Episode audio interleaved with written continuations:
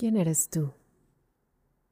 Lo que creemos de nosotros mismos influye directamente en nuestra vida, nuestras sensaciones y nuestras experiencias. Sin embargo, rara vez nos detenemos a pensar qué creemos que somos, cómo creemos que somos y si esta creencia corresponde o no con la verdad o la realidad. Digamos que un día estamos angustiados, en ese momento nuestro yo, nuestra persona, aparecen de cierta manera, ¿no? Quizá como una persona temerosa, impotente o incapaz. Pero si en otro momento hicimos un buen trabajo o alguien nos reconoce algún esfuerzo, aparecemos ante nosotros mismos como otra persona, una persona exitosa, capaz, valiente, empoderada. También ejercemos distintos roles. Puede que seamos tanto un hijo como un amigo, un jefe, un empleado, un ciudadano, el conductor de un auto, un padre, una madre. Nos relacionamos con el mundo como tal persona y los demás corresponden a estas funciones. ¿Podemos ser una persona angustiada y apacible al mismo tiempo? Una persona valiente y temerosa al mismo tiempo? ¿Nuestro yo aparece de manera simultánea tanto apacible como angustiado? De manera natural podemos ver que estos estados mentales son opuestos, estas sensaciones son opuestas, pero pareciera que hay un yo que permanece, un yo, alguien inherente que está angustiado que está temeroso, que está apacible, que está feliz, que está angustiado. ¿O estaríamos también de acuerdo o más de acuerdo que nuestro yo o como aparece nuestra persona cambia? Depende de ciertas causas y condiciones y en dependencia de ello nos sentimos de cierta forma y en otras condiciones nos sentimos de otra forma. Y aunque seguimos llamando a esta persona, a nuestro yo, por el nombre con el que nos identificamos, y seguimos habitando la misma casa, teniendo los mismos amigos, familiares, viviendo en la misma ciudad, en el mismo país, la manera de percibirnos y que los demás nos perciben cambia. Si somos un padre o una madre, nos comportaremos de manera distinta de cómo lo hacemos con nuestros amigos y a su vez cómo lo hacemos con nuestros propios padres y con nuestros compañeros del trabajo. Entonces, ¿cuál es el yo verdadero? ¿Cuál yo es más verdadero? ¿Existe un yo más verdadero que el otro? De acuerdo a las enseñanzas de Buda, y este es un punto extremadamente importante de las enseñanzas budistas, de las enseñanzas del budismo Kadampa, podríamos decir que ninguno es más verdadero que el otro, todos son igualmente falsos, en el sentido de que no existen de la manera en que aparecen. Si te fijas cuando estás angustiado, te sientes inherentemente o independientemente tú, independientemente angustiado. Y cuando estás apacible, pareciera que eres una entidad sólida y apacible por naturaleza. En realidad, este yo es un continuo en cambio, una mera designación sobre nuestras bases válidas de designación, que son nuestro cuerpo y mente. Eso es lo que Buda enseñó. Sin embargo, más que entrar en este tema de la verdadera naturaleza de nuestro yo, quisiera animarnos a enfocarnos en un aspecto especial de esta enseñanza, como una manera de darle una bienvenida especial al año 2021 y que disfrutemos de la oportunidad de designarnos a nosotros mismos de manera correcta. Mi guía espiritual, el venerable Geshe Kelsang Rinpoche, dice en Instrucciones Orales del Mahamudra, ¿Qué significa renacer en el samsara?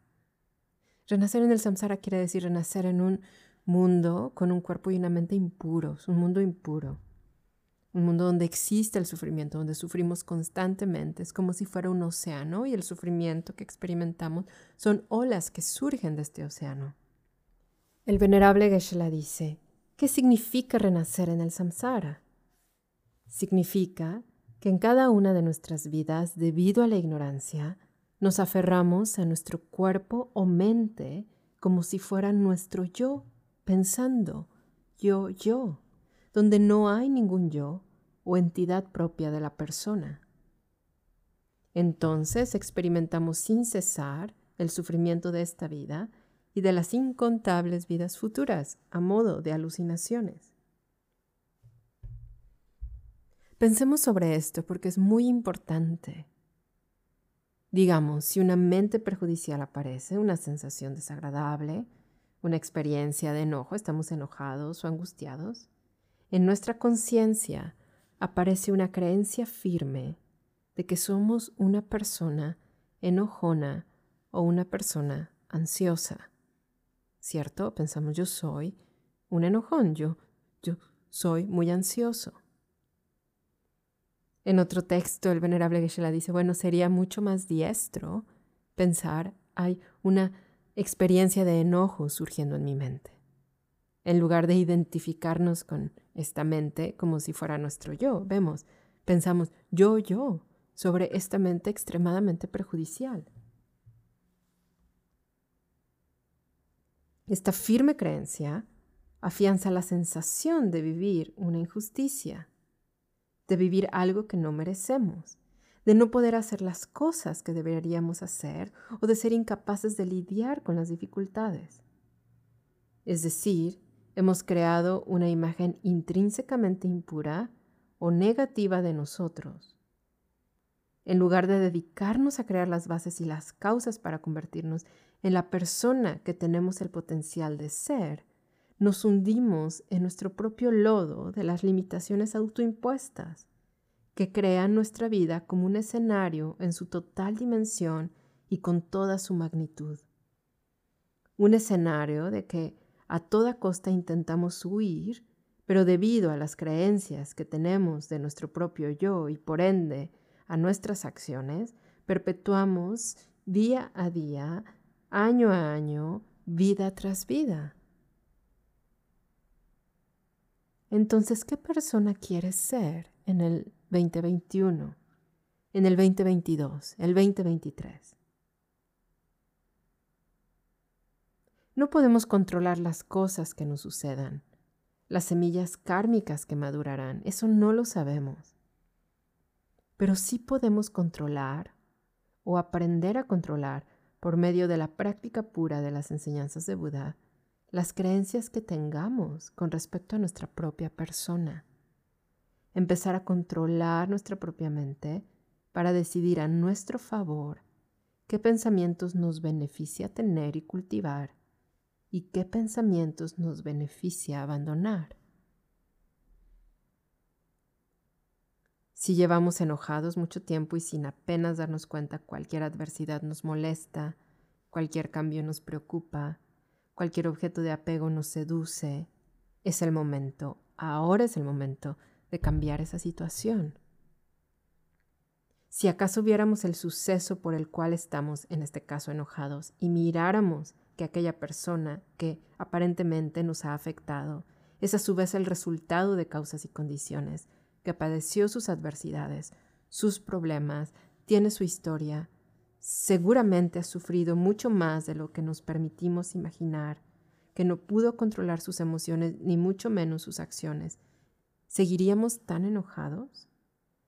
Si nos quitamos la máscara o la piel de la víctima, o el aferramiento que las cosas sucedieron tal y como parecen, ¿podríamos aún sostener nuestro enfado? Por supuesto que no. Debido a la ignorancia, asumimos que las mentes que tenemos, las cosas que nos pasan, mentes como el enojo o el deseo incontrolado, o las condiciones adversas como separarnos de lo que nos gusta, enfrentarnos con lo que no nos gusta, esta, en particular estas mentes y estas experiencias son nuestro yo y nuestro mundo verdadero, que somos inherentemente todas las etiquetas que nos hemos autoimpuesto, pero en realidad, si escuchamos a Buda con cuidado, no somos ninguno de ellas por su propio lado. Podemos cambiar nuestro yo, podemos hacer aparecer nuestro yo como un yo puro, cada vez más puro día a día, mes a mes, año a año, hasta convertirnos en un ser que permanece en paz, cuya naturaleza es la compasión, cuya naturaleza es la sabiduría y, ¿por qué no? En medio de uno de, de, los aspectos más duros de la pandemia, nos proponemos convertirnos en una persona más compasiva, más sabia, más paciente, más generosa. ¿Qué nos detiene a hacerlo? Por ello te comparto que lo que somos se debe directa e indirectamente a las creencias profundas que tenemos con respecto al yo. No, no, estoy diciendo, no estamos diciendo que las adversidades vividas no hayan marcado un antes y un después. Pero esto también dependía de qué tanto nos aferramos a esas adversidades. No estamos diciendo que las buenas condiciones no se hayan disfrutado. Pero en ninguno de los dos casos fuimos ni un héroe triunfal ni una víctima de las circunstancias. Como dice Buda, las experiencias de felicidad provienen de las acciones virtuosas y las experiencias de sufrimiento de las acciones perjudiciales. Y mi maestro añade, puesto que esto es totalmente cierto, que las experiencias de sufrimiento surgen de acciones perjudiciales y las experiencias de felicidad surgen de acciones virtuosas, puesto que esto es totalmente cierto, hemos de abandonar las perjudiciales y practicar las virtuosas. Así que, ¿qué creencias de ti mismo quieres cambiar en el 2021? ¿Qué tal sostener y crear las causas para ser percibido uno mismo como alguien puro? ¿Qué tal deleitarnos en realizar acciones virtuosas que den luz y alegría a este mundo cuya oscuridad amenaza con propagarse por doquier?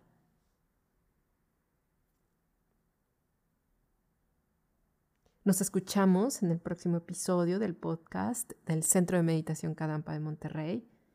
Te invito a que entres a nuestra página www.meditarenmonterrey.org.